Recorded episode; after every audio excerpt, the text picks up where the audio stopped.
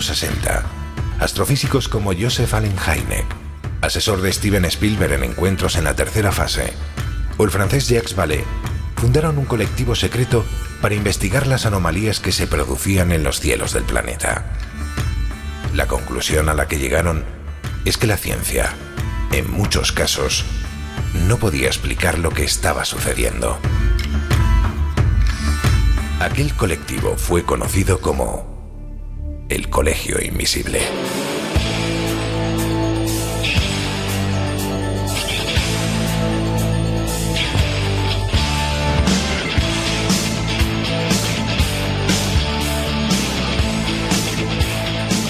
El Colegio Invisible, con Lorenzo Fernández Bueno y Laura Falcó en Onda Cero.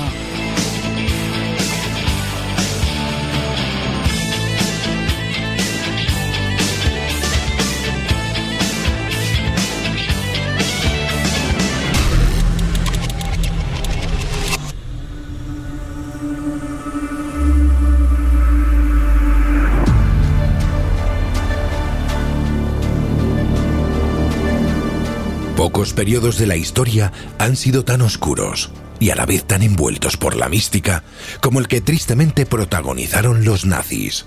En el programa de hoy os vamos a hablar de la arqueología fantástica nazi, del esoterismo, la simbología y mucho más.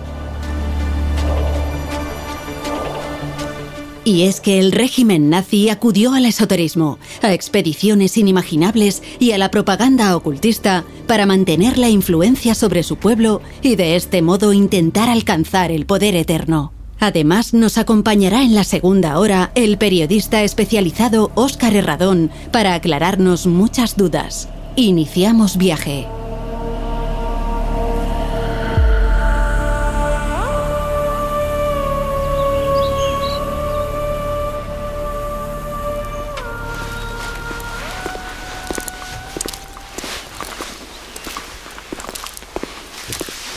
Hola, ¿qué tal? ¿Cómo estáis? Esperad un momentito. Josep, ¿pero qué haces ahí arriba, hombre? Que te vas a caer.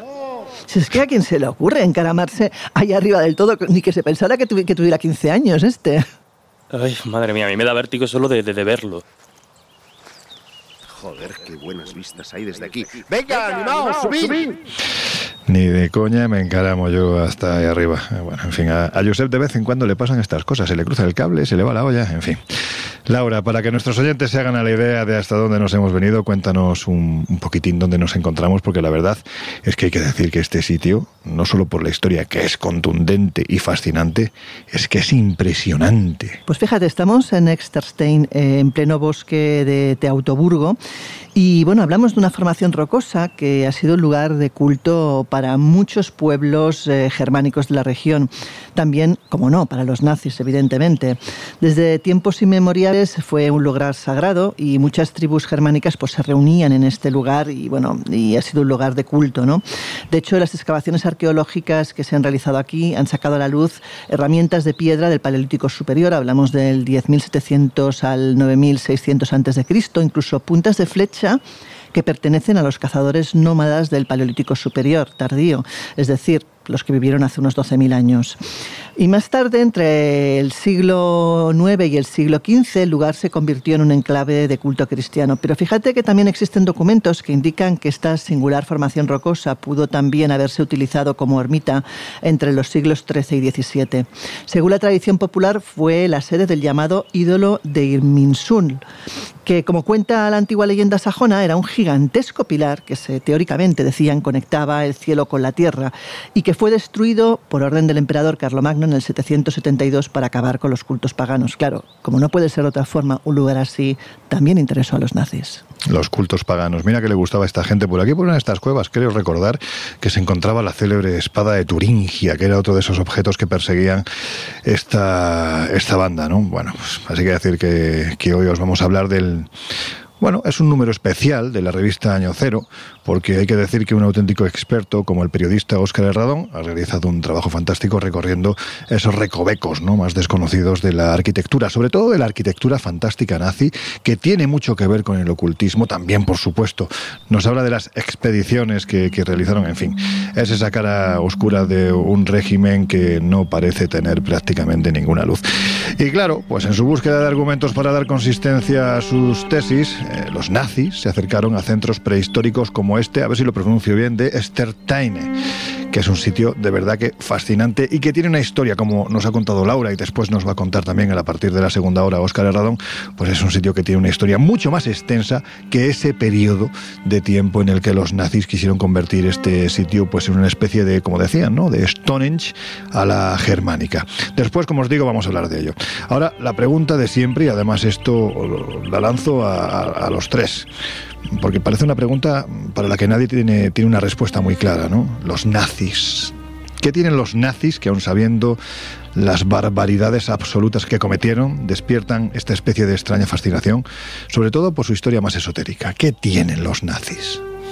Pues yo creo precisamente que esa vinculación con determinados mitos, determinadas eh, leyendas que, que siempre nos, nos han llamado la atención, nos han fascinado, pero además con esa vuelta de tuerca, ¿no? De utilizarlos para determinadas ideas racistas, eh, genocidas, pero no deja de tener esa esencia de las historias que llaman la atención. Y hoy vamos a recorrer algunas de ellas: sociedades secretas, continentes perdidos, eh, personajes y, lo, y objetos de poder tremendos. Es una cosa que siempre fascina a pesar de lo que lleva detrás, ¿no? Que es toda esa página oscura de, de nuestra historia. Qué listo es Steven Spielberg, ¿verdad?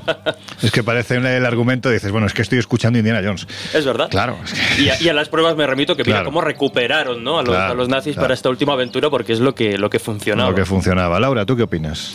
Bueno, que se metieron en todos los charcos. O sea, lo que está claro es que no dejan indiferentes a nadie. Desde por la maldad y la parte más oscura, como dice Jesús, de, de todo lo que hicieron, como por, pues precisamente toda esa parte mística, esotérica, de búsqueda de, objetos sagrados, que parece, pues como bien decíais, una película sacada de, totalmente de las, de las carteleras de los mejores cines, ¿no? Y yo creo que esa mezcla es imbatible. O sea, ¿a quién deja indiferente? A nadie. Bien sea por odio, bien sea por por incluso por porque nos guste cosas de las que hicieron o, o no, o nos horroricen.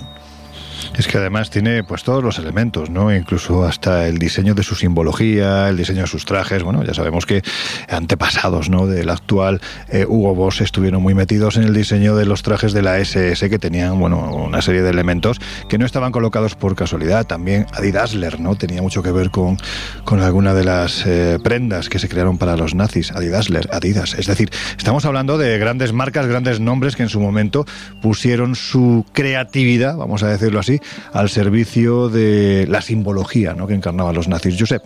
En parte me has quitado el argumento, porque yo lo iba a supeditar a tres ejes. Uno era la estética. No voy a profundizar porque ya lo has eh, hecho tú. La estética sigue siendo muy seductora. Es fascinante. en el siglo, mm. en el siglo XXI. La otra es la propaganda. Goebbels mm. fue un auténtico genio para vender las ideologías más eh, vomitivas y que la gente se la comprara. Y encima siendo un señor que encarnaba todo lo contrario a lo que teóricamente debería de ser el ario perfecto, ¿no? Sí, Alto, guapo, rubio, era un señor contrahecho, el encima era, modo... encima era un pervertido en todos los sentidos, o sea, no bueno, había mujer había más de uno, que sí. se preciara que no pasaba por sus manos y quería conseguir algo en el mundo del cine, por ejemplo. Y el tercer eje, lo habéis también dibujado, es el de los mitos. Eh, y ese no es un mérito del nazismo, ya venía eh, de antes, pero entronca con, con mitos eh, como la Atlántida, como los arios, como el mundo subterráneo, en fin, con todas esas cosas que sigue llamando la atención porque entran en contacto con el arquetipo de la humanidad. Decías, Laura, el tema del cine, hay una película maravillosa. Ahora mismo no recuerdo si es La niña de tus ojos o La niña de mis ojos, que protagoniza, entre otros muchos fantásticos actores españoles, eh, Penélope Cruz, que hace precisamente uh -huh. esta esta reflexión, ¿no? Eh, como en la Alemania nazi un grupo de actores españoles van para allá para compartir una coproducción hispano-germana y se ve a un Goebbels que aquella que se le pone a tiro, aquella a la que le dispara. Era tremendo. O sea, de hecho, Hitler le llegó a regalar Villa Bognese, que era la casita para sus perversiones. Joder, la casita que tenía un tamaño impresionante. Bueno, sí, sí. Bueno, yo sé, vamos a la génesis. ¿Cómo nace ese interés, vamos a decirlo así, desmedido ¿no? por este tipo de contenidos? ¿Y quiénes son los principales promotores dentro, evidentemente, de lo que es la, ideología nazi? Bueno, pues como anticipaba hace solo unos instantes, el mérito no es 100% del nazismo. Las ideas ya venían enmarcadas, sobre todo en, eh, la Europa de habla germana, desde 1890 y hasta prácticamente 1920, donde eh, todas las filosofías eh, relacionadas con el ocultismo y con el esoterismo ya habían arraigado, y especialmente digo en lo que tiene que ver con los países de habla germana. ¿Por qué? Pues porque no habían sabido digerir adecuadamente primero la derrota en la Primera Guerra Mundial y después esa alineación causada por la República del Weimar y que podemos decir que fueron un trauma para el pueblo alemán. Y de repente surge de la nada un tipo, eh, me refiero a Hitler, que pone en valor precisamente la raza aria, ese pueblo malherido, eh, lo pone casi al límite de ser el pueblo elegido para gobernar, habla del Tercer Reich, durante mil años el, el mundo. Hombre, eh, si tú que estás hecho polvo te dicen que eres el más eh, mejor de, la clase, pues al final te lo acabas creyendo. Y yo creo que es parte del hechizo. Que es Sobre todo cuando todo el mundo te ha dicho que eres el más feo. por, ejemplo, ¿no? Y, eso es lo que mm, eh, se conoce como la cultura Volk que vais a entender.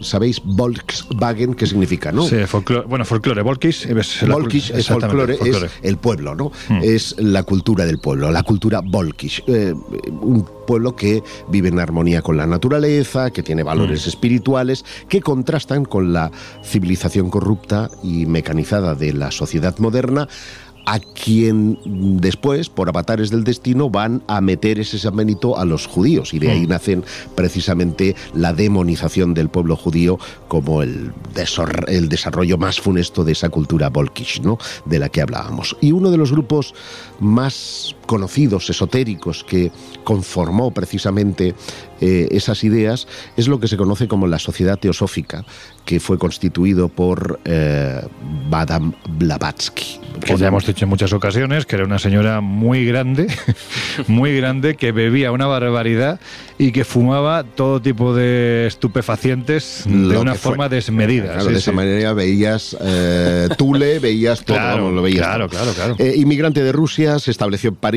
Blavatsky sostenía que la teosofía, que es la sabiduría de los dioses, derivaba de una avanzada civilización anterior en la cual el conocimiento religioso estaba unificado con el conocimiento científico, que son los dos ejes precisamente en los que se basó el eh, eh, Tercer Reich. ¿no? Pero eh, la figura central de la ariosofía es otro tipo muy intrigante que se llama Lido von eh, perdón, Guido von List. Este Guido von List, que se autotituló investigador racial, filósofo de la religión y místico sexual. Pues eso ya da un miedo que, ya da miedo. Da más miedo que la pues Blavatsky. que yo siempre que he visto fotografías. Sí, sí, sí. No sé si os pasa lo mismo a vosotros. Yo cada vez que, veo una fotografía de la Blavatsky, que es muy habitual, ¿no? Encontrarte en internet, después muy buena, no, no es difícil encontrarla. Es que eh, yo me la imagino eructando. O sea, es una señora que tenía todos los elementos para ser absolutamente desagradable. Bueno, el caso es que en 1903 eh, los adherentes de von List, entre los que había ricos comerciantes, fundaron en Viena, porque el gran éxito de todo esto es que todos son austriacos y sin embargo el San Benito lo tiene Alemania. ¿eh? Mm. Y ya lo, veréis. Em, empezando por Hitler. Empezando por Hitler.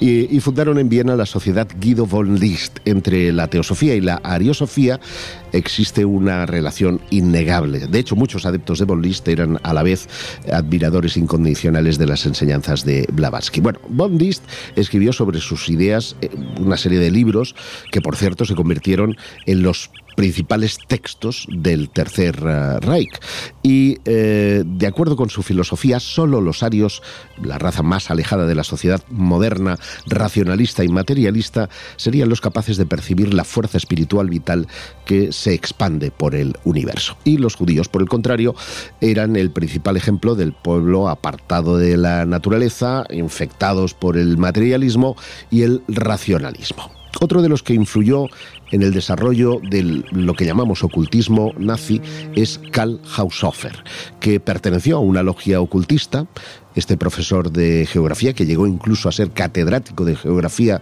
de la Universidad de Múnich, hizo varias predicciones relativas al futuro del líder, de Hitler, del Führer, ¿no?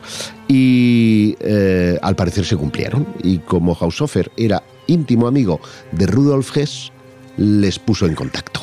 Bueno, finalmente eh, Haushofer abrazó el misticismo, el espiritismo, el mesmerismo, la astrología, que fueron el germen de cultos y sociedades secretas como la Orden Negra, de la que hablaremos mucho más adelante, o de la famosa sociedad Tuller, que forjaron tanto la simbología como el folclore. Eh, hay que decir que la Tule eh, fue fundada, por cierto, también en, 1918 por Rudolf von Sebentendorf y tomó el mítico del el nombre del mítico reino eh, alemán, la última Thule, considerado el origen de la raza eh, germánica.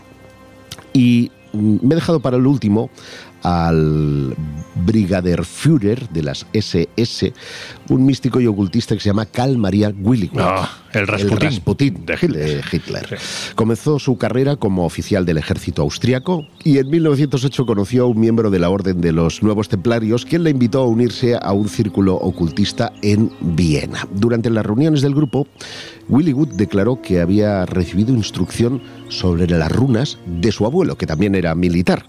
El abuelo le dijo que era el último descendiente de una larga línea de sabios germánicos que se llamaban los Uligotis. Eso fue su abuelo, ¿no? que se lo dijo. Su abuelo, claro, que si no te lo dice tu abuelo, pues ¿quién te lo va a decir? Que se remontaban a la prehistoria. Y Cal afirmó poseer una memoria clarividente ancestral que le, le permitió recordar la historia de su tribu, que se remontaba, atención, a 228.000 años antes de Cristo. O sea, una tribu, los, los, américos, ¿no? No, eh, vivían en una ciudad mágica que se llamaba Arual Jarubalas.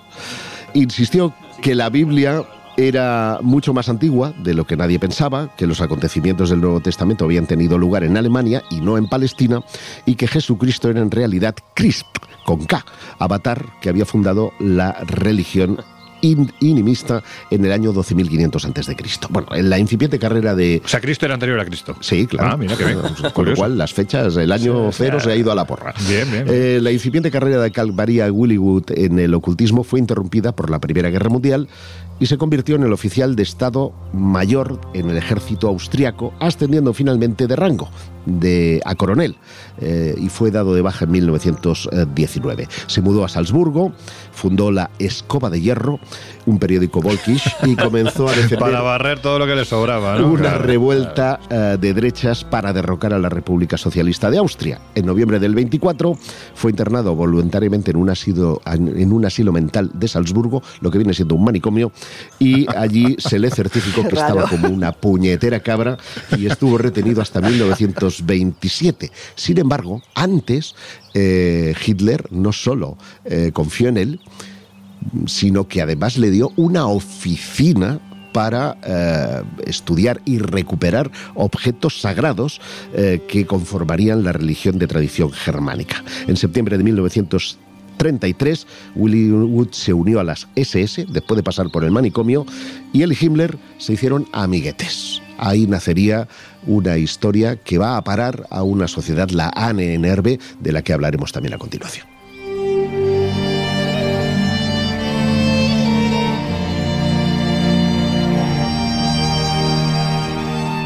El Colegio Invisible. El periodismo de misterio ya está aquí en Onda Cero.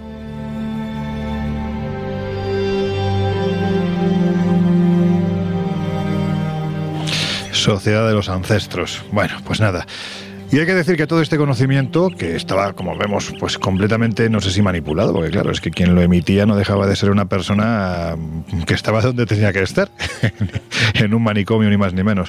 Bueno, pues parece concentrarse alrededor de, de sociedades, no sé si llamarlas secretas, discretas, pero en fin, que estaban plagadas de zumbaos con ideas pues aún más locas, ¿no? Como la citada Nenerve o la citada Sociedad de Tule.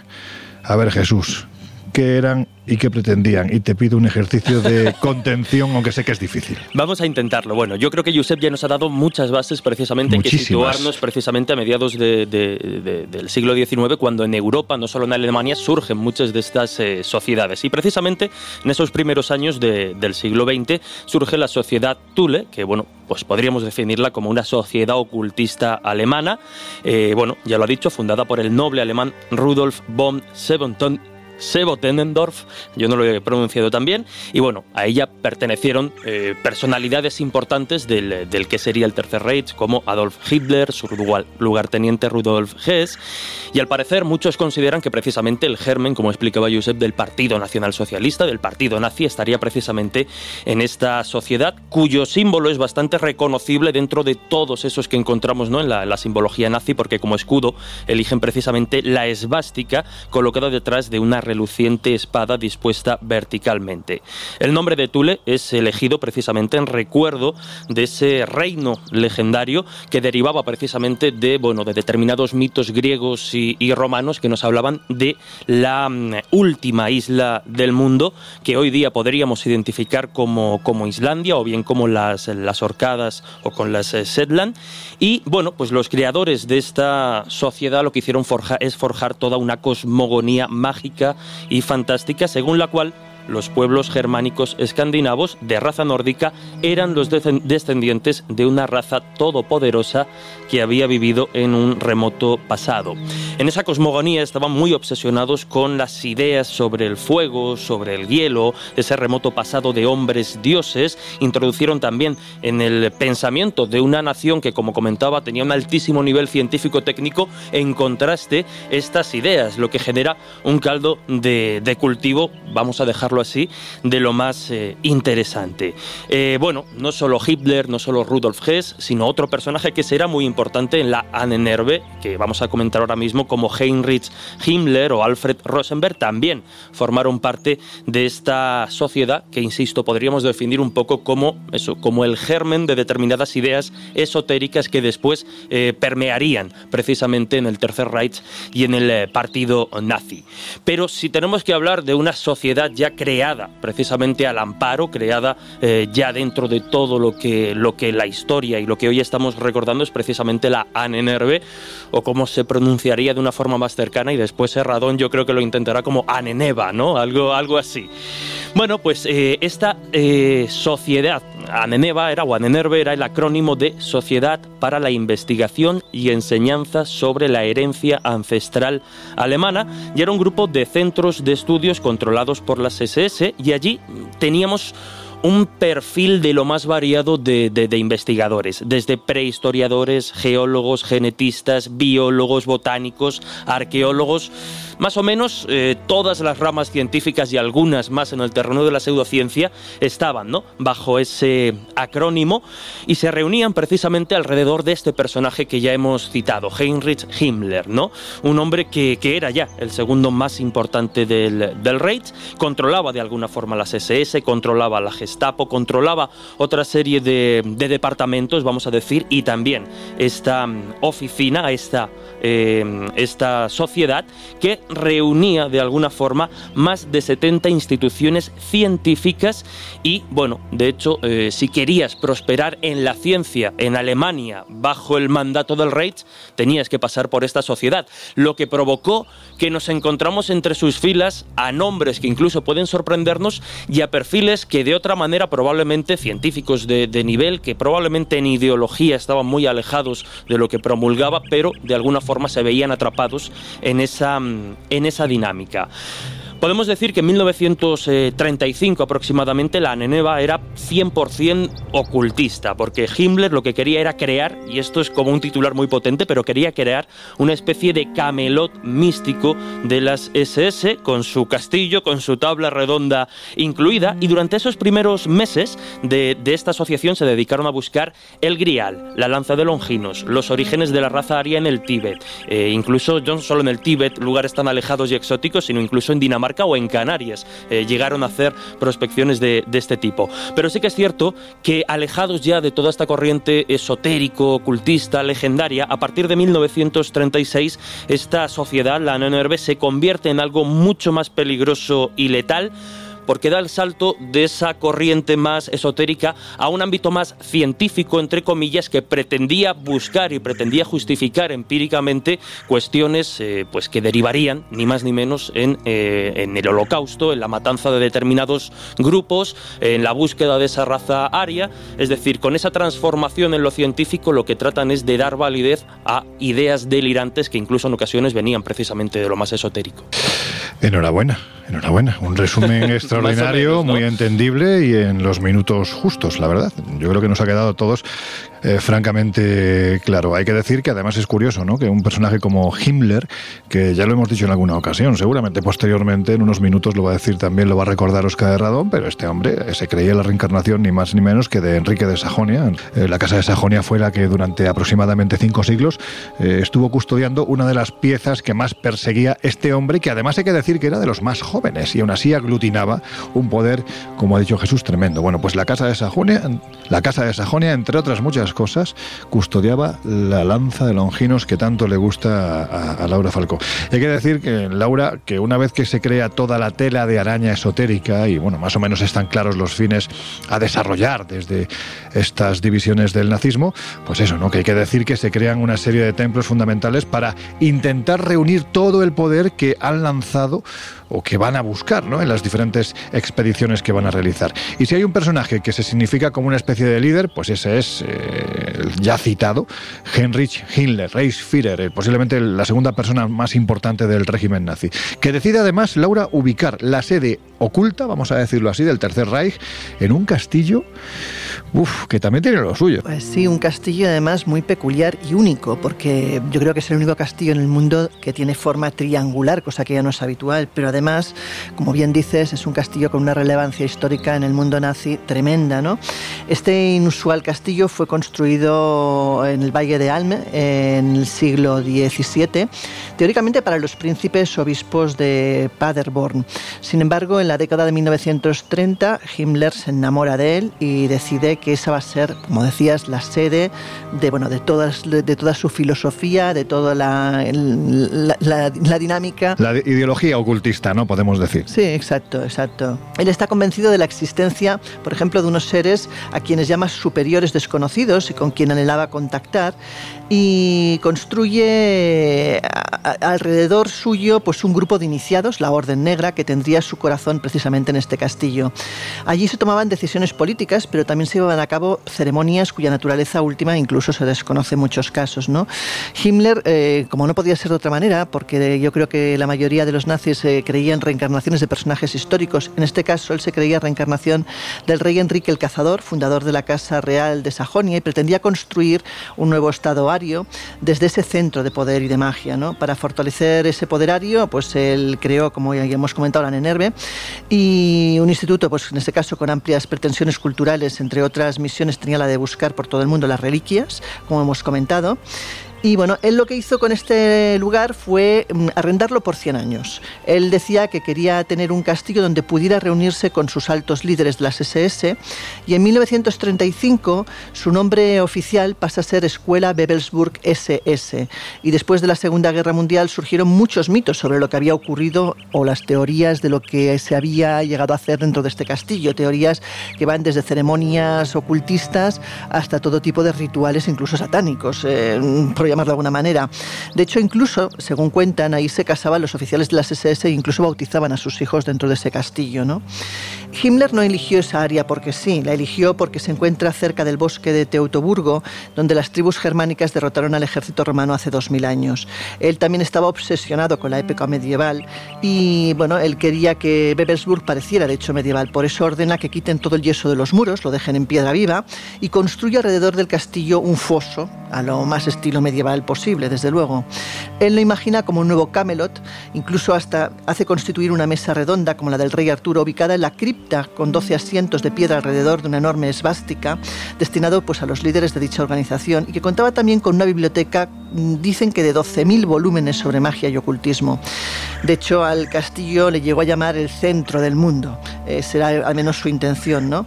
La reconstrucción de este castillo pues eh, no llegó a ser completado, de hecho, porque bueno, eh, imagínate, estamos hablando de un complejo de un radio de 600 metros desde la Torre Norte. Debido a lo que supuso la construcción, eh, bueno, creó su propio campo de concentración para poder construirlo. Hablamos de 4.000 personas, la mitad de las cuales murieron durante todas esas megalíticas obras, ¿no?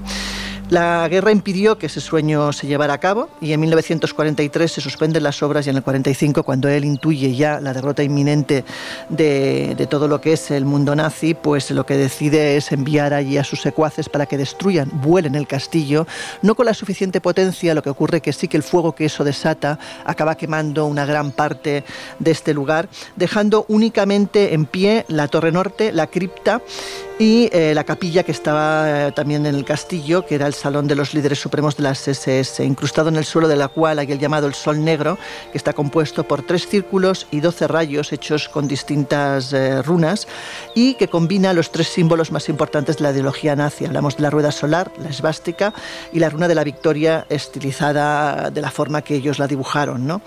Y bueno, y bajo este está la famosa cripta, pensada pues para albergar teóricamente una llama eterna.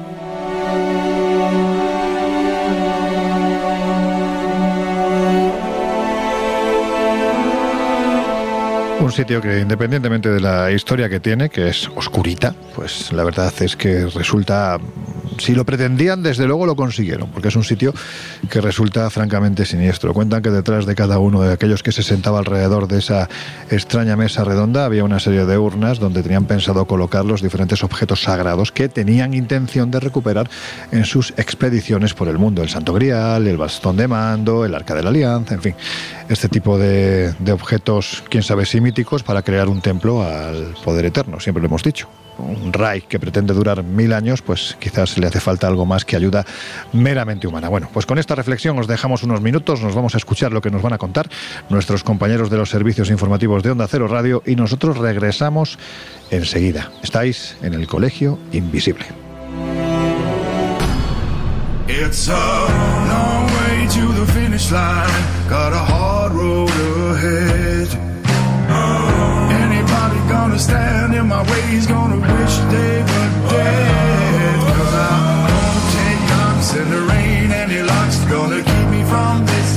En unos minutos volvemos a abrir las puertas del colegio invisible en Onda Cero.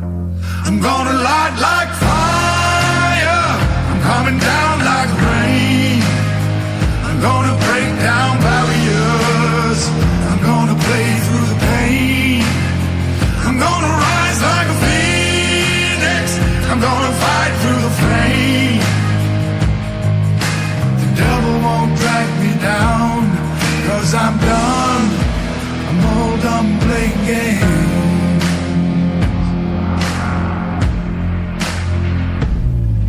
I don't know when the job will be done, and the way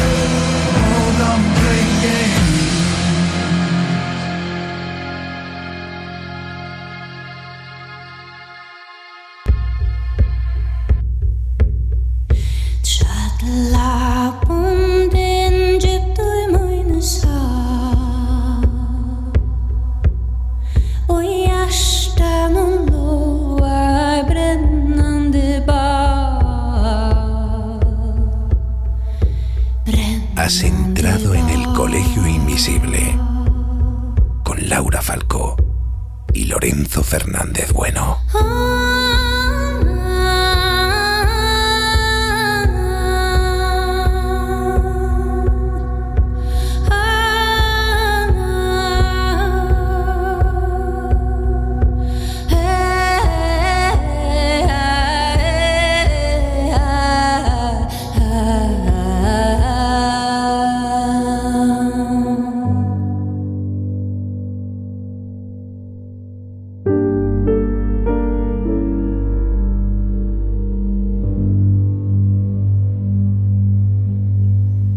Bueno, pues ya estamos de vuelta. Si te acabas de incorporar al Colegio Invisible de hoy, te estamos hablando del contenido de una publicación que ya está en el kiosco, Historias del Año Cero, donde te hablamos de la arquitectura fantástica nazi, pero también de algunas cosas que hemos estado comentando durante la primera media hora.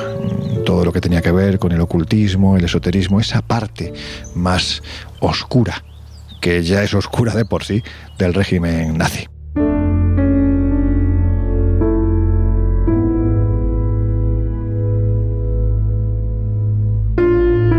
Y Josep, mm, Laura nos había estado contando eh, cómo estaba configurado ese castillo que se pretendía mm, crear para albergar el poder eterno, ¿no? En el castillo de Bebelsburg. Pero la historia que nos estaba contando en esa cripta, con ese sol negro, con esa mesa, es que esto recuerda mucho precisamente a los mitos de la tabla redonda, ¿no? Sí, de hecho ignoramos cómo sería Camelot, ¿no? Solamente tenemos representaciones medievales en dibujos y pinturas, pero, pero no sabemos cómo sería el verdadero eh, Camelot. Pero en cualquier caso sí sabemos que existía esa mesa redonda en torno a la cual estaban esas eh, doce sillas y un lugar destacado en el que eh, tenía que ocupar ese grial que Perceval de Gales tiene la, la, misión de encontrar. Sea como sea, el castillo de Bebelsburg intenta buscar precisamente esa analogía, aunque en puridad toda la simbología que concentra el castillo o, las partes rituales del mismo están más vinculadas a los eh, mitos, mm, vamos a decirle, bárbaros o del norte. nos encontramos, por ejemplo, que debajo de la sala que mencionaba eh, Laura eh, se encuentra la cripta Valhalla, que es, está dedicada a Odín, es un dios escandinavo o la sala circular, que es la que eh, más similitudes guarda con, los eh, caballeros del rey Arturo, la que se conoce como Gruppenführersaal, está rodeada por 12 columnas y adornada en el centro con el sol negro, que ya ha descrito eh, Laura. Y también esa llegada del, del hogar de Odín, busca el lugar de descanso de los guerreros nazis a la, similitud de cómo lo harían los guerreros eh, que, eh, digamos, escandinavos ante la llegada de Ragnarok. ¿no? Para mí, la simbología es mucho más nórdica que no eh, británica, aunque evidentemente las similitudes entre ambos existen.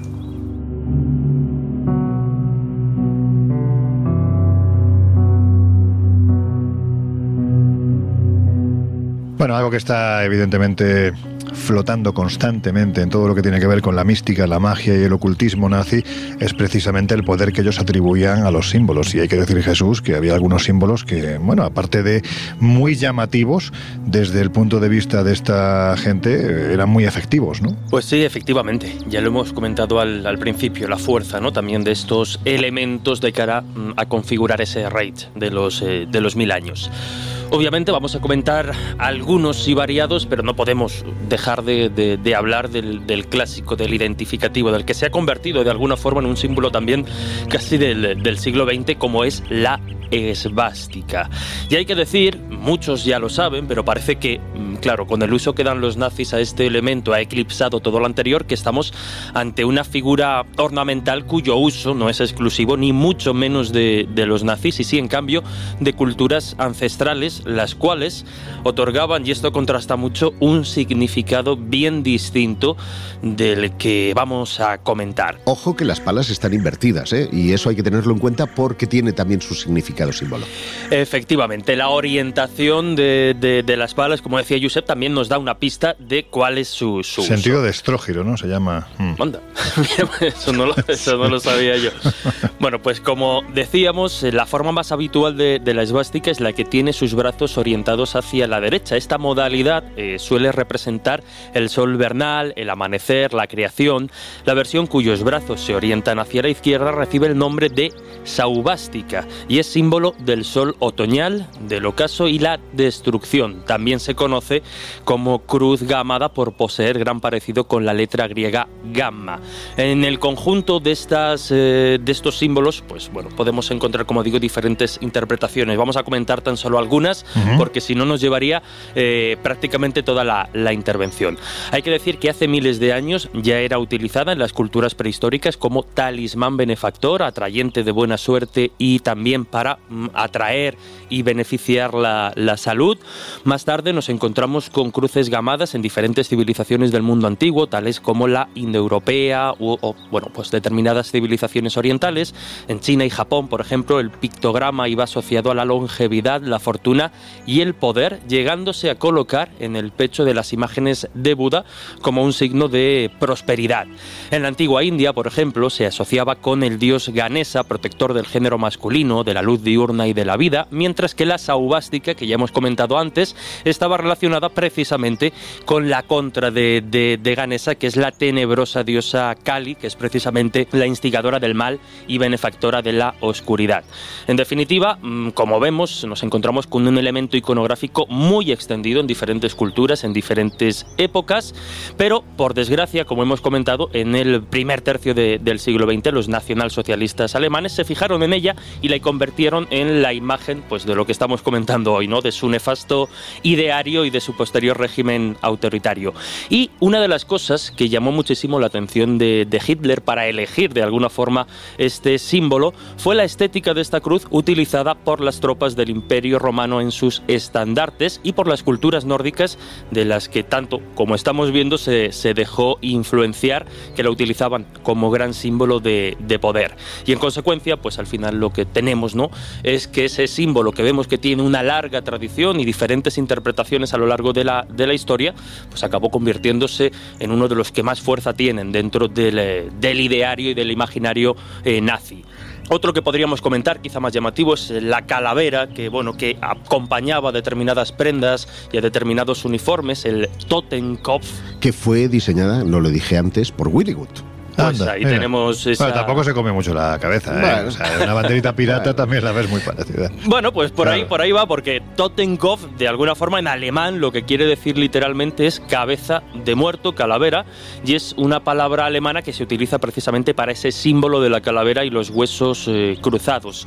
A día de hoy, en el contexto incluso español y de otros países, son símbolos muchas veces asociados a grupos paramilitares, a grupos un poco ajenos, pero eh, bueno, bueno, eh, como tal, en, la época en la que nos estamos eh, centrando, en lo que fue el Tercer Reich, fue eh, adoptado en este caso por Jutta Staffel en 1934, el cual, de hecho, pues pronto lo, convertiría junto a otros símbolos en una de las insignias de la, de la organización. Jutta Staffel, que es la SS. Efectivamente. Y hablando precisamente de, la SS, de alguna forma, si queréis, comentamos muy rápidamente, otro, porque serían las insignias rúnicas de alguna alguna forma también se adoptaron muchos de esos eh, símbolos a la estética y a la propia cosmogonía eh, nazi.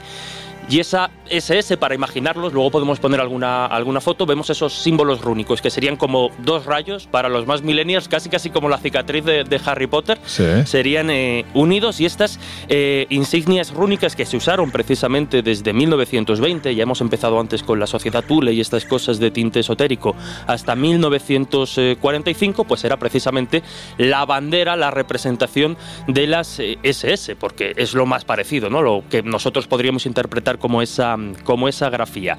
Bueno, entre otras muchas cosas, representaban las virtudes consideradas como deseables en los miembros de las SS, se basaban, como estamos diciendo, en estas runas de, tradición mística y mm, fíjate hasta qué punto se utilizaba que incluso en las máquinas, como anécdota, ¿no? En las máquinas de escribir alemanas había una tecla que ya incluía este símbolo rúnico de las SS porque era de uso muy habitual. Como estas, eh, utilizaron muchos más eh, símbolos, pero bueno, yo creo que habrá tiempo también de ir, de ir comentándolos. Hay que decir también, eh, porque es algo desconocido, generalmente el saludo nazi lo hemos relacionado con el saludo romano con el levantamiento de la mano a 120 grados. ¿no? Los nazis lo hacían a 140 grados y es para también hacer una simbología con una runa que estaba buscando y no encuentro ahora mismo el eh, nombre que da una conexión cósmica. Y esa conexión cósmica viene dada por otra sociedad secreta que fue la sociedad Brill, que eh, tenía el convencimiento además de que el pelo de las mujeres, eh, cuanto más largo mejor, eran antenas para conectar con seres de otros Pues Laura, tú eres una buena antena, ¿eh? Digo, porque aparte de lo alta... Digo, no, no, digo que seguramente la runa debe ser la de Odín, porque Odín es la que, la que tiene que ver con lo desconocido, con lo místico. O sea, seguramente será esa runa.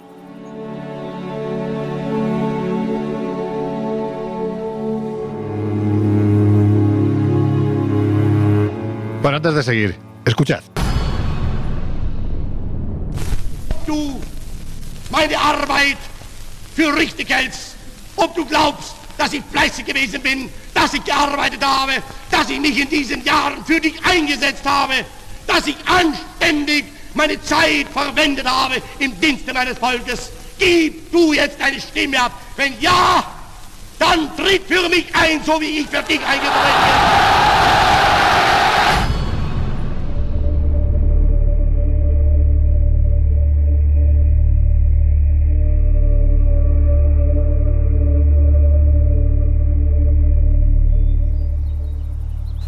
Laura, mm, no sé, yo creo que es perfectamente reconocible este personaje, ¿verdad? Bueno, es que me temo que su voz, su imagen, eh, se han grabado desde luego a fuego en la mente de muchas generaciones y de mucha gente. Creo que nadie se le borra de la cabeza lo que esta voz y este personaje significaron para la humanidad. El paroxismo, ¿no? Que, decían que empleaba en sus intervenciones, esa especie de cabreo, gesticulación, tenía mucho que ver con el tiempo en el que fue actor de teatro bastante malo, igual que pintor, también bastante malo. Pero, pero es, curioso, ¿no? Y aquí lo que sí me gustaría, Josep, tú que, esto de hipnotizar se te da muy bien, hay que decir que eres hipnólogo. Mm, hay quien dice que la capacidad de poder someter a cientos de miles, millones de personas, como lo hizo este personaje, que viéndolo hoy en día en sus discursos prácticamente nos despertaría, de, de no conocer lo que hizo, nos despertaría la risa, Dicen que su capacidad de hipnotizar masas era no solo brutal, sino absolutamente real. ¿Tú qué opinas? Pues que definitivamente no. Pero te voy a, te voy a dar una de cal y una de, arena. porque Hitler, desde el punto de vista psicológico, es un personaje narcisista. ¿vale? Mm. Eh, que además tiene no uno, sino varios momentos de iluminación. Que tiene una relación con la hipnosis casi cuando él era cabo en el ejército y estaba en las trincheras de la Primera Guerra Mundial, cuando él, después de, ¿cómo le llamaban lo de Franco? La baraca, ¿no? Sí, después de una suerte de estas, se salva eh, de una explosión de una granada y dice quedarse ciego. Y entonces acude a un hipnólogo que eh, supuestamente le devuelve la vista. Pero no es un milagro, es que el pillo eh, lo que no quería era volver a las trincheras porque allí era la muerte segura y probablemente fingió esa, esa ceguera. De todas maneras, ese primer contacto con el mundo de la hipnosis es clave. ¿Por qué? Pues porque, eh, como digo, yo no creo que... Mm, él fuera un hipnólogo que estuviera dominando eh, el poder de la sugestión. De hecho, Hitler consiguió un 37% de los votos, que no es tanto. Eh, es decir, no tenía más que el apoyo de un tercio del pueblo alemán, en las urnas. Y ya no te digo, eh, cuando empieza la guerra, cómo fluctuaría ese nivel de apoyos. ¿no? En realidad, él acaba llegando al poder no a través de las urnas, sino de una serie de cambalaches, además, que están en la trastienda del poder que le facilitan la llegada a la Cancillería. Pero Es verdad eh, que Hitler es seducido eh, por, por, un tipo que se llama Erich Han Hanussen, que es un tipo que lleva un tren de vida de puta madre, restaurantes caros, es muy conocido en Berlín, se codea con Thomas Mann o con Albert Einstein, tío, pero Hanussen se hace famosa en los años 20 porque, eh, digamos, tiene un juicio eh, por fraude en Checoslovaquia, eh, en el que, bueno, se acaba librando porque sorprende al juez haciéndole llegar a pensar que tiene verdaderos poderes Pues este era un vividor y era un sinvergüenza. De, de, mucho cuidado. Lo que pasa es que era como un curilla, es decir, él tenía el oído muy fino, sabía con quién hablar y de esta forma se iba informando de cuestiones que a posteriori se iban a producir y entonces, claro, pues aquel que estaba implicado decía, uy, cuidado, que es verdad que es un pues, fíjate que eso es lo que le pone precisamente en contacto con Hitler. ¿Por qué? Porque en un momento determinado se da cuenta que él tiene mucha pasta, pero que quiere más. Y ve la posibilidad de acercarse al partido nazi. Y allí se ve capaz de influir en el poder y en la sociedad. Hitler le abre las puertas y esa tentación le lleva a algo que no es lo que más le conviene. De hecho, durante una sesión de hipnosis con una actriz, eh, habla la actriz durante el trance de un incendio eh, de un gran edificio alemán, un edificio público. Llega a decir directamente que se va a quemar el Parlamento. Y al día siguiente se quema el Reichstag. Con lo cual Hitler dice, hostia. Seguro que dijo eso. Bueno, hostia. Eh, o estaba, o estaba, eh, o realmente tenía poderes, o por otro lado, o resulta que estaba en la preparación del incendio. Entonces, hombre, tener un amigo hipnólogo, claro, presenciar sesiones de hipnosis probablemente te pueda eh, dar una almohadillita, ¿no? De cómo tratar tus discursos. Pero es evidente que, eh, digamos, en la figura de Hitler convergen muchas otras cosas que no son la hipnosis, sino seguramente una sociedad eh, injusta, empobrecida, analfabeta, con muchos problemas que evidentemente veían en ese líder una salida a todos sus males.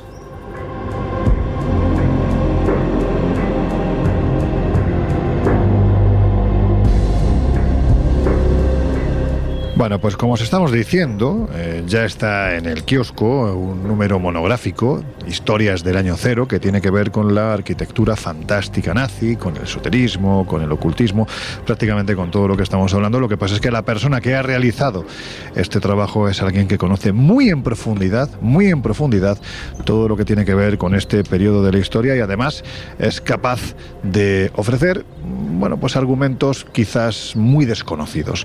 Esta persona, Laura, se llama Óscar Herradón y aunque es sobradamente conocido por todos nuestros queridos invisibles, pues nada, dale tú la presentación. Pues mira, Óscar es licenciado en periodismo por la Universidad Complutense de Madrid, fue durante muchos años redactor jefe de la revista Enigmas y formó parte también del equipo de redacción de Año Cero.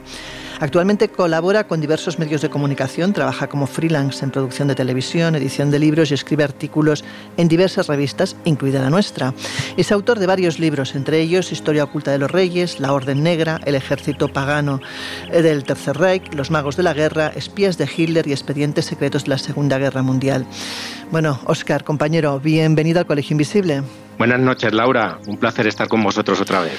¿Qué tal, amigo? Oscar, ¿cómo estás? Muy buenas, Lorenzo. Con vosotros siempre bien. Lo primero quiero darte la enhorabuena porque vaya pedazo de trabajo que te has marcado con este primer, vamos a decirlo así, primer nuevo volumen de la nueva época de las historias del año cero. Es una auténtica pasada. La verdad es que no sé si te has metido una labor de investigación porque sé que lo llevas haciendo desde hace muchos años, pero entiendo que desarrollar 116 páginas especializadas y además con tanta variedad de contenido no debe de ser fácil. Bueno, eh, la verdad es que ha quedado un trabajo sensacional. Eh, sí que es cierto que ha sido arduo, pero también es verdad que es un tema que, bueno, como bien sabes, conozco, conozco, desde hace tiempo, llevo investigando bastantes años, entonces en ese sentido ha sido, además de, más sencillo, pues eh, maravilloso, o sea, encantador. Lo que pasa que, bueno, pues tiene, tiene su, lleva su tiempo, ¿no? Y, a veces para que quede algo perfecto, pues tienes que, que hacer eh, muchísimas revisiones. Pero bueno, yo creo que ha quedado un material chulo y creo que al lector le puede, le puede gustar mucho. Bueno, pues ahí está en el kiosco para quien quiera acercarse. Ahora, la pregunta clave tiene que ver con ese titular que aparece en la portada. ¿Realmente existió una arquitectura fantástica nazi? Y si es así, ¿con qué intención se diseñó? Bueno, eh, decir que existió una arquitectura o como, como reza el, título de portada, Lorenzo, una arqueología mágica nazi, pues puede parecer un poco arriesgado porque suena un poco a Stargate, ¿no? Suena un poquito a, ciencia ficción y, y, lejos de historias imposibles de encajar en una historiografía seria, pues lo cierto es que el nazismo sí configuró una suerte de arquitectura y de arqueología mágicas en el sentido pues de que le atribuyeron una, una suerte de poder energético y sagrado eh, que pudiera contribuir a extender ese Reich de los mil años que cantaban a los cuatro vientos, como bien sabemos que lo hemos hablado otras veces, ¿no? Estos manipuladores propagandistas del régimen, ¿no? De este régimen que finalmente sería un régimen peligroso y asesino. Entonces, en este sentido, eh, el propio Adolf Hitler, por ejemplo, si nos remitimos a la, arquitectura mágica, soñó con diseñar una, nueva capital del Reich, eh, Lorenzo, a la que daría el nombre de Germania y que se encargaría, encargaría a su arquitecto predilecto y más tarde ministro de armamento, ya en la Segunda Guerra Mundial, Albert Speer, ¿no? Eh, un, personaje que, bueno, siempre se hizo pasar un poco después de los juicios de Nuremberg como, como un, buen hombre que fue engañado por el nazismo, pero que parece que tiene un aspecto bastante más oscuro, ¿no? Pero como nos alejamos del tema, eh, volviendo a Germania, pues fue un, proyecto que finalmente no podría llevarse a cabo, ¿no? Pero en, en otro sentido, pues por ejemplo, Himmler reconstruyó el castillo de Babelsburg en Westfalia como también como un centro sagrado de su orden negra, ¿no? las SS, de la que hablaremos seguro. Eh, un recinto donde se celebrarían estos eh, ritos ancestrales de corte místico eh, e incluso es posible que sacrificios, ¿no? eso está en el aire, no se sabe, pero es posible. Y las propias escuadras de protección, las SS, eh, tendrían, eh, tenían su, su, lugar sagrado también, ¿no? que en este caso era natural, no era, no era una arquitectura humana, sino, eh, aunque había sido manipulado a lo largo de los siglos por distintas culturas, que, se trata de Externsteine, un, un lugar del que hablamos eh, ampliamente también en, el monográfico, y que era un santuario megalítico cerca de Paderborn. Y si nos vamos a la arqueología, pues más de lo mismo. Eh, es un poco reescribir la historia, la arqueología, el pasado, absolutamente todo, para eh, encajarlo en esa cosmovisión del mundo aria, en la que prácticamente todo, había, todo lo bueno había sido creado y todo lo malo había sido creado por los subhumanos y principalmente los judíos, ¿no? que, que, es lo que, lo que clamaban los propagandistas del Tercer Reich.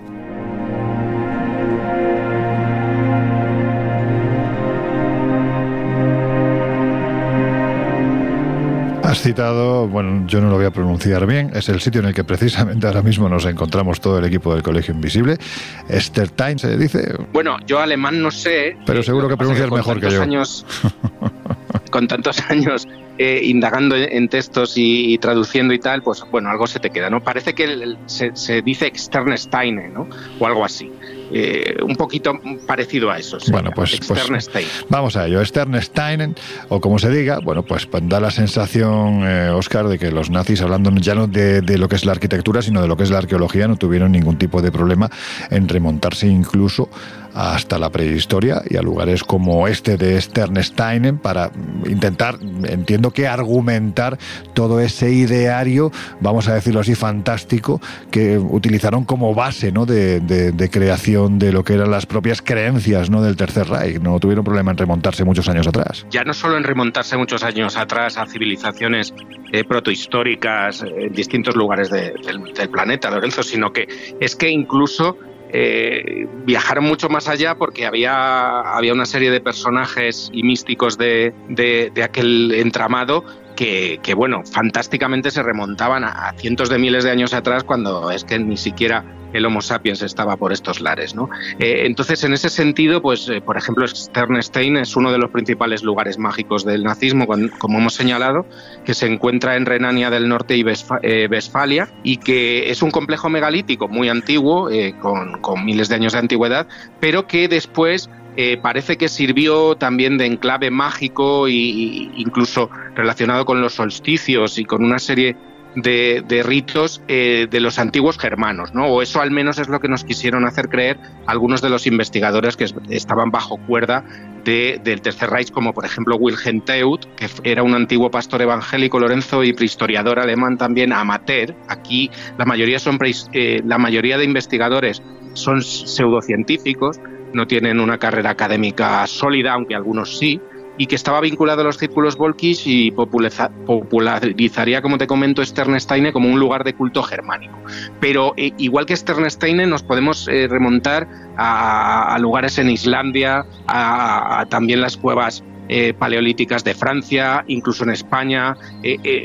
nos podemos ir también a Noruega, un montón de enclaves y yacimientos arqueológicos prehistóricos y luego posteriores también, que los propios eh, investigadores bajo cuerda de, los nazis pues quisieron hacer suyos y quisieron eh, convertir eh, o, que formaran parte del ideario nacional socialista sin, sin, miedo ninguno a manipular la historia para ello, ¿no? Y la prehistoria. Has citado hace unos minutos uno de los personajes más siniestros, también evidentemente más reconocibles dentro de lo que es eh, todo el argumentario y la estructura propia del nazismo, Heinrich Himmler.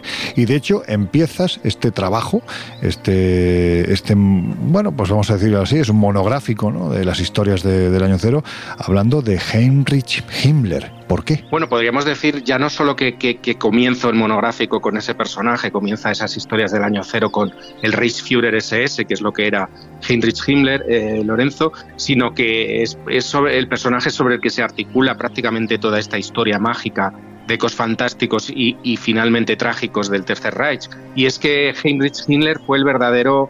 Eh, yo en un, trabajo que saqué hace años, La Orden Negra, eh, lo, llamé el mago negro del Tercer Reich, entre comillas, ¿no? Pero es que era una suerte de eh, personaje místico dentro del régimen que ya no es que solo tuviera ideas delirantes, sino es que esas ideas delirantes acabó aplicándolas a las SS, a un instituto de investigación del que seguro que hablamos y a otra serie de, instrumentos del Tercer Reich que, que, no solo serían una anécdota, sino es que él sería uno de los personajes principales de la cúpula nazi y, finalmente uno de los responsables del holocausto, ahí es nada, ¿no? Y, ese holocausto, es, esa solución final terrible eh, de, asesinar a millones de personas, descansa un poco o bastante sobre este, eh, esta visión mística eh, y manipuladora de la historia que tenía este personaje. ¿no? Por ello, eh, Henry Skinner, eh, digamos que es, el, es la piedra de toque de, todo este tema y también de este, de este monográfico, Lorenzo. Oscar, ¿y qué libros influyeron en el pensamiento de este hombre para que acabara creando bueno, pues lo que es lo más parecido ¿no? a una religión? Bueno, hay que tener en cuenta que, que Himmler fue un ávido lector. También si pensamos en Hitler, también era un gran devorador de libros. Lo que pasa que era un, devorador selectivo de libros, igual que Himmler. Ellos escogían los textos que podían corroborar un poco su cosmovisión del mundo ¿no? y darles la razón y aquellos que no se la daban pues eran automáticamente eh, condenados, eh, tildados de falsos o, como es muy célebre también una de las imágenes más poderosas del Tercer Reich y también más tristes es esas imágenes de, ver a multitudes quemando libros, no incluso en las juventudes hilerianas cuando se iban a sus a sus excursiones en, plena naturaleza se veía a los niños quemando libros pues de autores eh, judíos o de autores que no encajaban en, el régimen. ¿no? En, este sentido, pues Heinrich Himmler devoró todo tipo de literatura sobre todo, eh, ya te digo, con ese corte literatura sesgada que, venía un poco a reafirmarle a él en sus idearios, ¿no? Entonces devoró todo tipo de textos volkisch, que es como se conocían a, los nacionalistas alemanes previos a, la primera y después durante la, Primera Guerra Mundial y después durante el periodo de, de entreguerras, eh, por supuesto, leyó textos antisemitas envenenados como los protocolos de los sabios de Sion, que es un texto que, como bien, bien sabéis vosotros, pues eh, orquestó toda una conspiración falsa para atacar eh, sin ningún tipo de comedimiento a, los judíos, ¿no? Y que además se remonta a los tiempos de los zares en Rusia, no, no a la Alemania nazi, pero que sí tendría una gran influencia después también. Hay textos antimasónicos, en este sentido Himmler y otros nazis eh, tenían esa obsesión antimasónica eh, muy vinculada al nacionalismo de ultraderecha que, en este sentido también tendría aquí en España Franco, ¿no? esa obsesión con, con la masonería vista como, como una eh, especie de sociedad secreta capaz de, acabar con, con, con, todo lo con, con la sociedad. ¿no? en este sentido también leyó títulos antisemitas Loren como El pecado contra la sangre de Arthur Winter y muchos otros, ¿no? Y luego también se fascinó pues, por la prehistoria céltica eh, y los cantos jugulares de, una, de un compendio conocido como Ossian, que, fueron compuestos supuestamente por, James Macpherson, que él decía que se remontaban a, tiempos pretéritos de, la cosmogonía céltica, pero que parece que fueron también una manipulación del pasado, incluso inventadas por este mismo escritor. ¿no? Eso nunca le, dio, le importó a Himmler que una cosa pudiera estar manipulada o, o, fuera falsa si, si, le convenía. ¿no? En ese sentido, pues desde ya los tiempos de que era un, chaval en Múnich eh, con su padre Gerard, que le inculcó pues la, lectura de las sagas mitológicas germánicas como los Edas o el cantar de los Nibelungos. ¿no? Todo, eso formaba parte, igual que el texto Germania, y por supuesto Mein Kampf, ¿no? del que él dijo, curiosamente, eh, contiene una gran, escribió en su diario, que él escribía también un diario, Lorenzo, contiene una gran cantidad de verdades. Yo creo que se pueden decir muchas cosas de mi lucha, de Mein Kampf, el pensamiento político de Hitler, menos esa.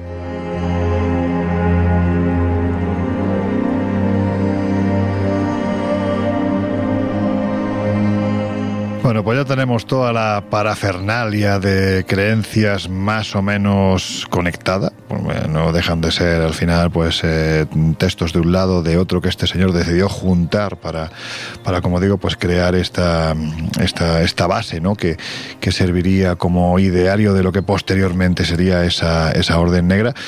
Pero es entonces cuando surge una asociación que sería fundamental para extender precisamente todo el ideario esotérico de los nazis, la Anenerve o Aneneva o como en fin, como se pronuncie. Bueno, en principio sería Anenerve, eh, viene a ser traducida algo así, es mucho más grande, ¿no? Y además en alemán es complejo, es eh, Anenerve, bueno, en fin. La traducción vendría a ser algo así, eh, Lorenzo, como Sociedad Herencia Ancestral Alemana, ¿no?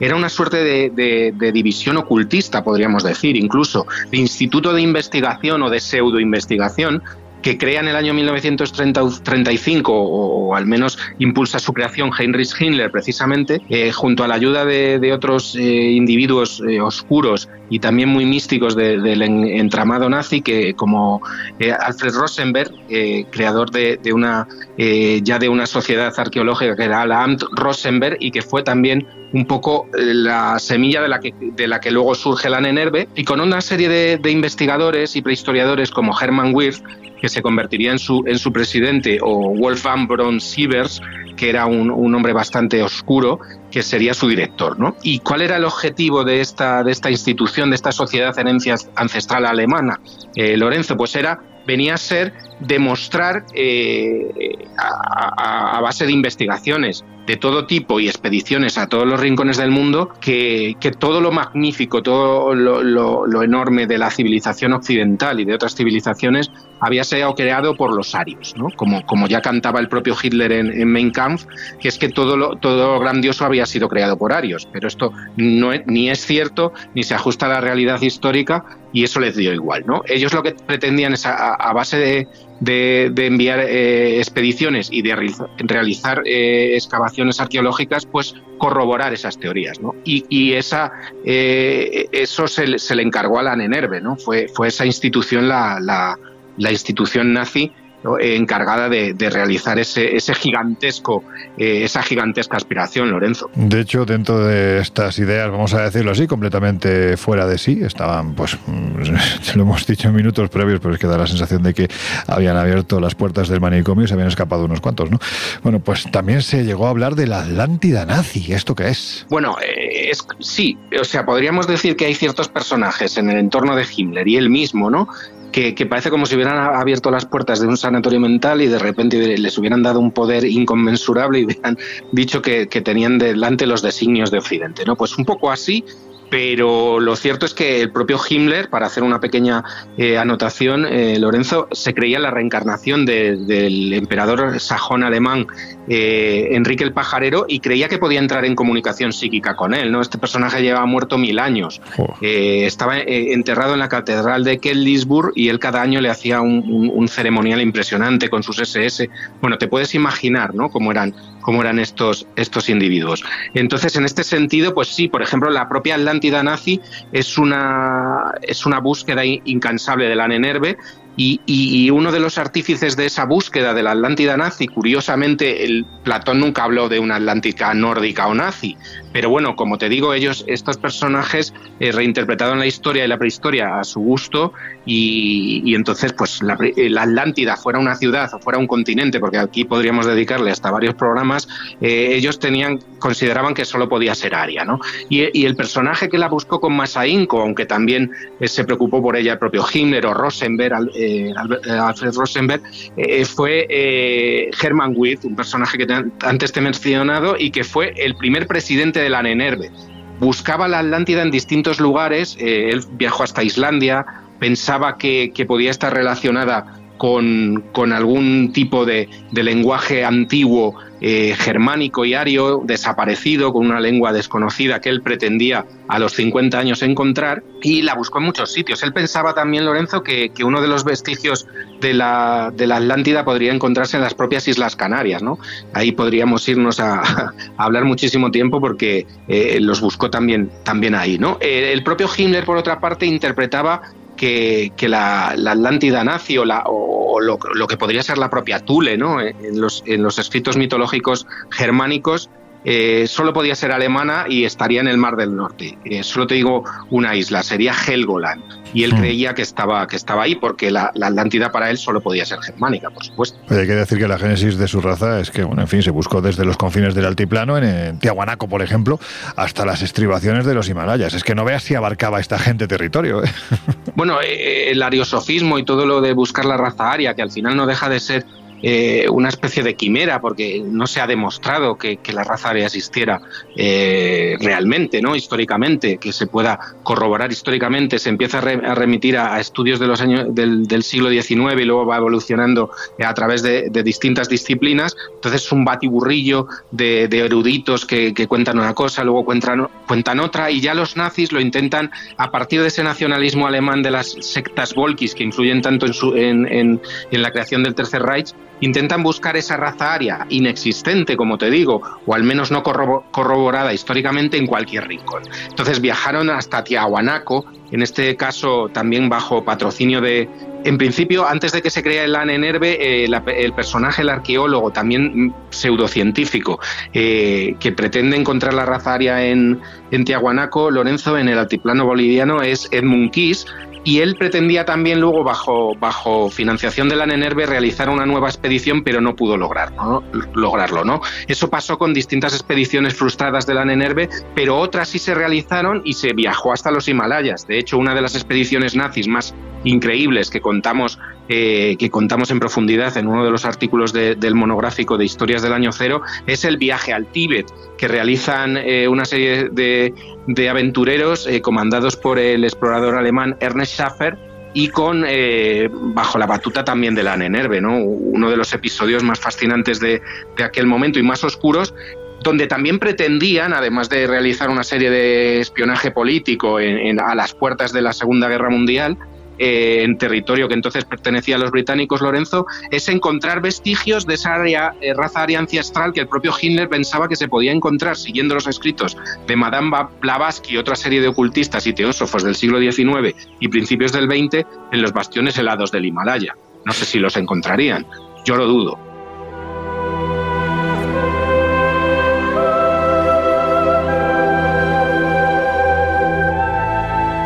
Hay un capítulo que se titula El retorno del Reich esotérico.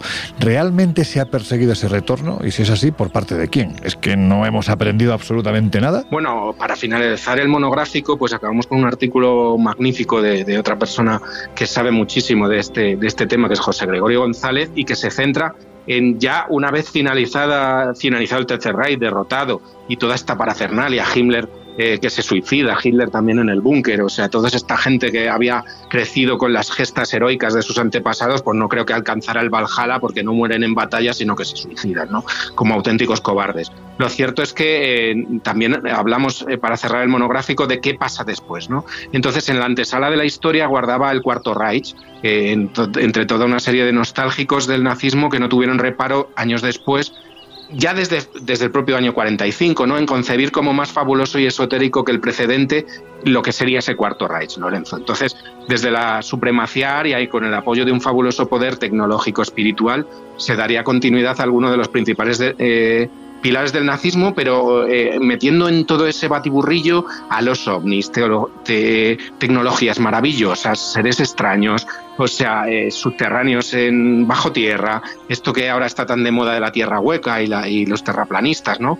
Que, tiene muy poquito de científico, pues ellos ya lo, buscaban con ahínco, sobre todo estos nostálgicos del régimen, ¿no? Bajo la bajo la dirección de movimientos neonazis como Black Sun o el Son Negro, ¿no? que reclutaría la mayor parte de estos simpatizantes. Y es aquí donde un personaje destaca por encima de todos, eh, un vienés que se llama Wilhelm Landig, que sería el encargado de aglutinar y alimentar las esperanzas de muchos de estos nostálgicos por medio de una serie de novelas que presentaba bajo la fórmula de una supuesta realidad ficcionada y que en el fondo vendría a ser como lo que cuentan en muchos escritos algunos neonazis y místicos como, eh, como Miguel Serrano, ¿no? que, no, tienen una base sólida eh, científica ni histórica, pero que sí influye mucho en, estaba eh, muy bañada en ese esoterismo nazi que cautivó a, personajes como Himmler. ¿no? Entonces, las credenciales militares de Wilhelm Landig Lorenzo eh, como activo de la inteligencia nazi y condecorado combatiente de las SS, pues parecían avalar entre sus simpatizantes ese discurso épico y claramente fantasioso, ¿no? Entonces, en este sentido, fueron personajes que fueron, peligrosos y que además gozaron de, la protección, en cierta manera, de, los aliados occidentales, ¿no? Porque el propio Landig eh, espiaría a los comunistas y a los soviéticos eh, para después pasar esa información a los británicos. ¿no?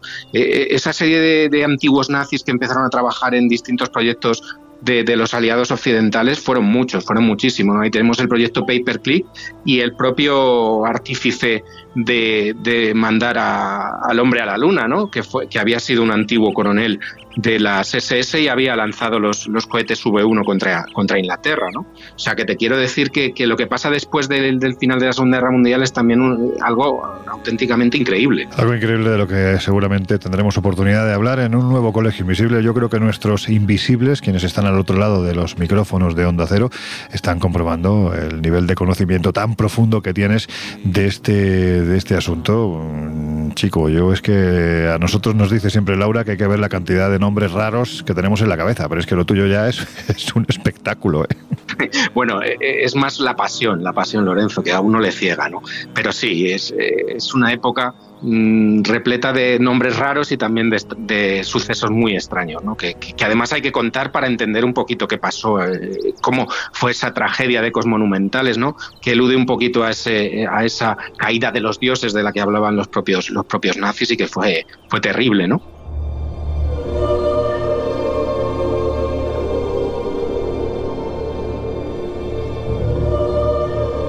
Bueno, pues no sé si decir nuevo o casi casi primer número de las historias del año cero. Ya están en el kiosco Arqueología Fantástica Nazi, Expediciones, Objetos de Poder y Lugares Mágicos del Tercer Reich. Realizado este fantástico trabajo por la persona con la que acabamos de hablar, Óscar Herradón. También hay que decir que hay un último artículo de otro de nuestros favoritos invisibles, José Gregorio González. Lo dicho, Óscar, muchísimas gracias por acompañarnos y de verdad, enhorabuena porque el trabajo es alucinante. A vosotros, muchísimas gracias gracias y ya sabes que es un placer siempre estar, estar con vosotros.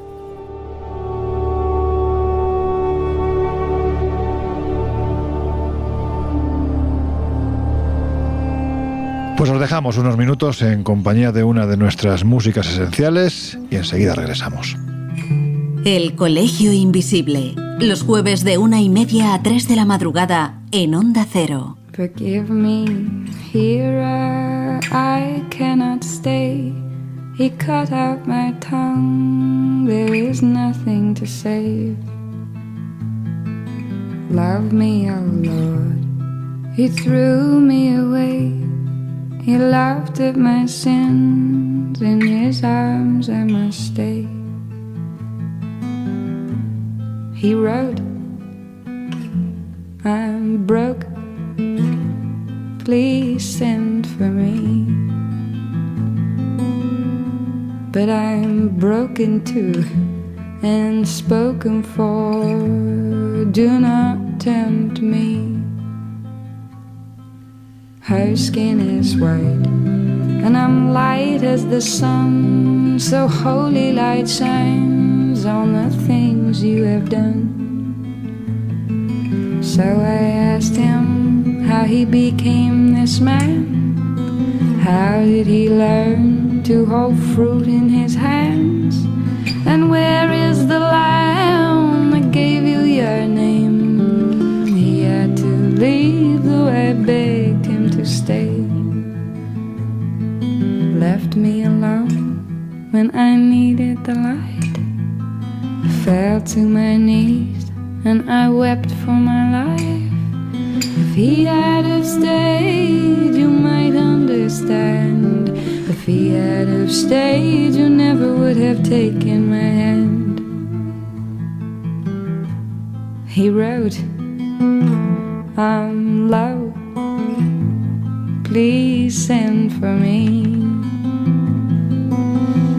But I am broken too and spoken for.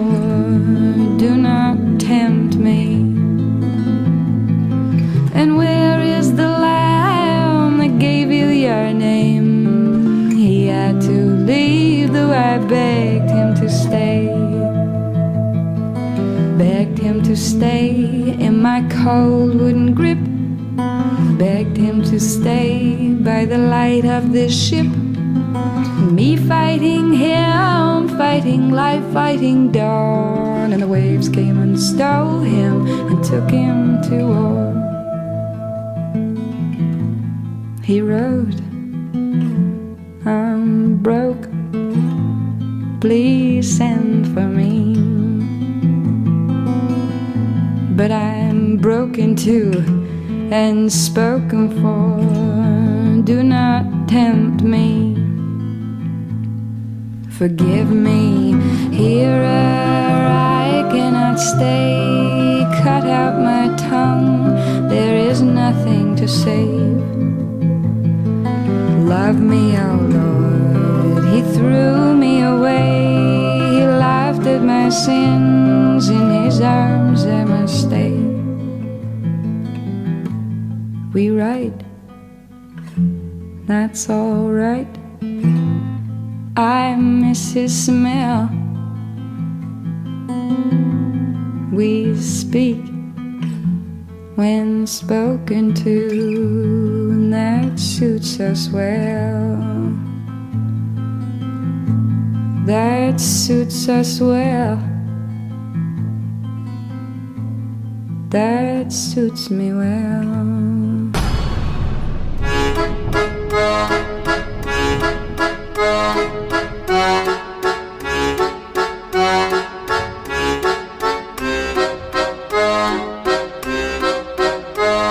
Historias así solo ocurren en el Colegio Invisible.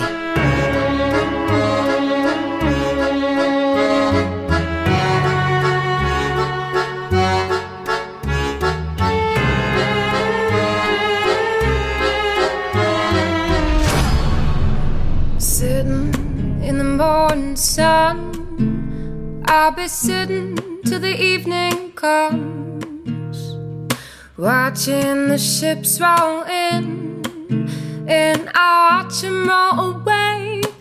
Bueno, pues nada, ya afrontamos los minutos finales del Colegio Invisible de hoy y llega el momento de las conclusiones. Y sinceramente, yo lo que os voy a preguntar a los tres es si algo así se puede volver a repetir. Quizás no encarnado en la figura de un personaje como Hitler y no en Alemania, pero sí tenemos, tenemos noción, y en la propia revista Año Cero, también en el Colegio Invisible lo hemos comentado en alguna ocasión, que algunos de los mm, gobernantes más poderosos de la actualidad que están metidos en alguna que otra guerra, también se acercan precisamente a este tipo de temáticas ocultistas. ¿Se puede volver a repetir algo así?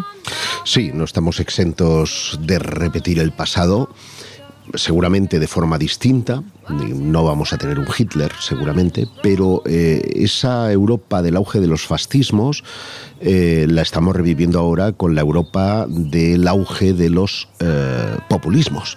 Y no solamente Europa, Latinoamérica y el propio Estados Unidos están siendo víctimas precisamente de ese nuevo escenario que mm, no está exento de simbologías ocultas ni de esoterismos. Eh, estamos viendo, por ejemplo, todo lo que tiene que ver con Quanon en Estados Unidos, que tiene mucho que ver precisamente con las raíces del ocultismo y que entronca con los nazis, y ocurre aquí también eh, con, las cosas relacionadas con la protohistoria de eh, Europa. Bueno, yo creo que cualquier civilización en crisis, y creo que en estos momentos estamos en un momento que precisamente, eh, bueno, gran parte de las culturas y de los países tienen crisis ideológicas y crisis eh, en todos los sentidos, en el más amplio de los, de los espectros.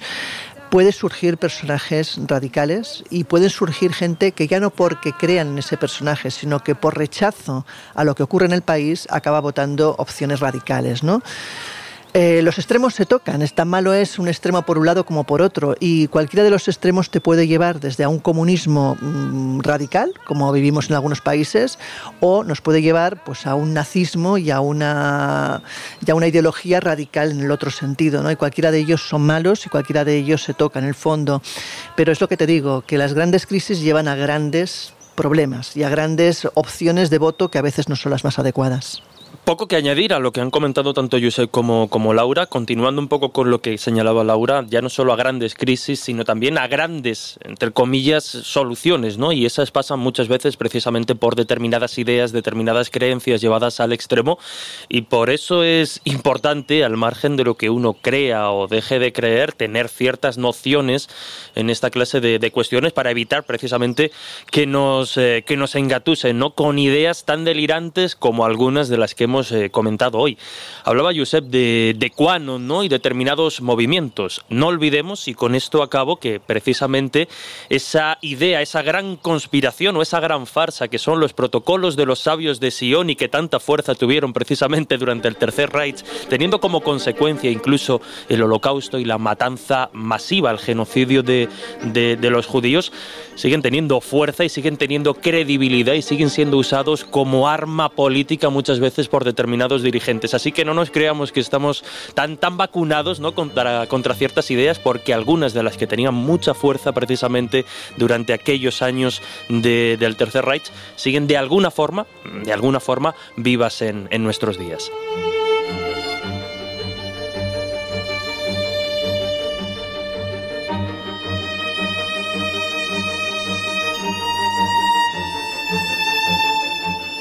Bueno, pues con esa reflexión vamos ya a meternos en los poquitos, poquitos, poquitos minutos que nos quedan, Josep, para recordar qué es lo que se puede hacer, aparte de acercarse a este fantástico número que ha realizado nuestro compañero Óscar Herradón, las historias del año cero, en este caso, la arquitectura fantástica nazi y mucho más, pero mm, también hay mucho más, ¿verdad?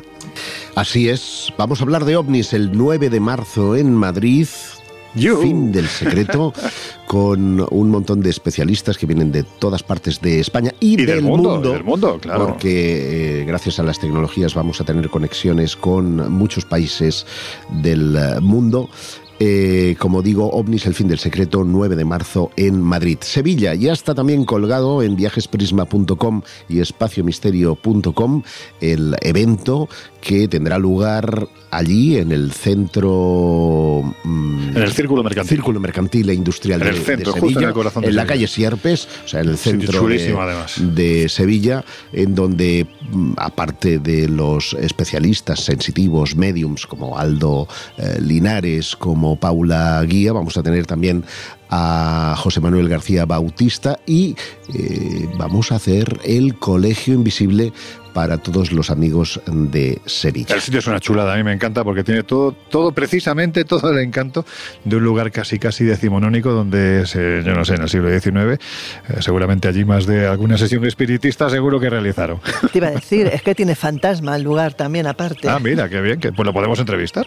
Y finalmente regresamos por enésima vez a Egipto para llevar a cabo un crucero inolvidable por el Nilo que nos va a poner en contacto con los principales templos eh, de la civilización egipcia, de la antigua civilización egipcia, y tendremos oportunidad de tener, como siempre, una visita privada a la gran pirámide de Keops. Y seremos además, pues eso, como el, como el dios del Nilo. Seremos happy, muy felices de estar recorriendo este país, eh, todas muchas cosas, porque nos vamos a acercar a Busimbel, templo de los templos. Vamos a pasar un ratito solos, solos dentro de la gran pirámide de Keops, una vez que caiga la tarde, y también vamos a visitar esa joya maravillosa, mm, abierta prácticamente hace cuatro días, que es el nuevo gran museo de las civilizaciones egipcias. En fin, que es brutal. Ahí sí que es para echarle dos semanas solo al, al museo. Y todo esto lo podéis encontrar en... Eh, será, no lo hemos dicho, del 25 de Ah, mayo perdón, al mira, 1 de junio y poder encontrar toda la información e inscribirse a través de espaciomisterio.com y de viajesprisma.com.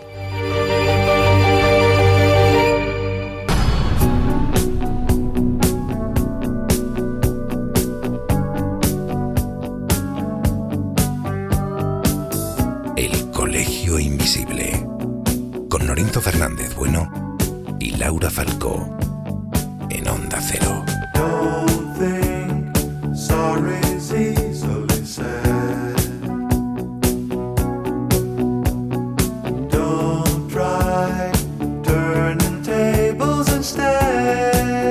Pues ahora sí, ya nos despedimos por esta semana y prometemos dentro de siete días dar un poquito más de guerra, pero sí deciros que estéis atentos a lo que va, a lo que va a ocurrir dentro de apenas un mes.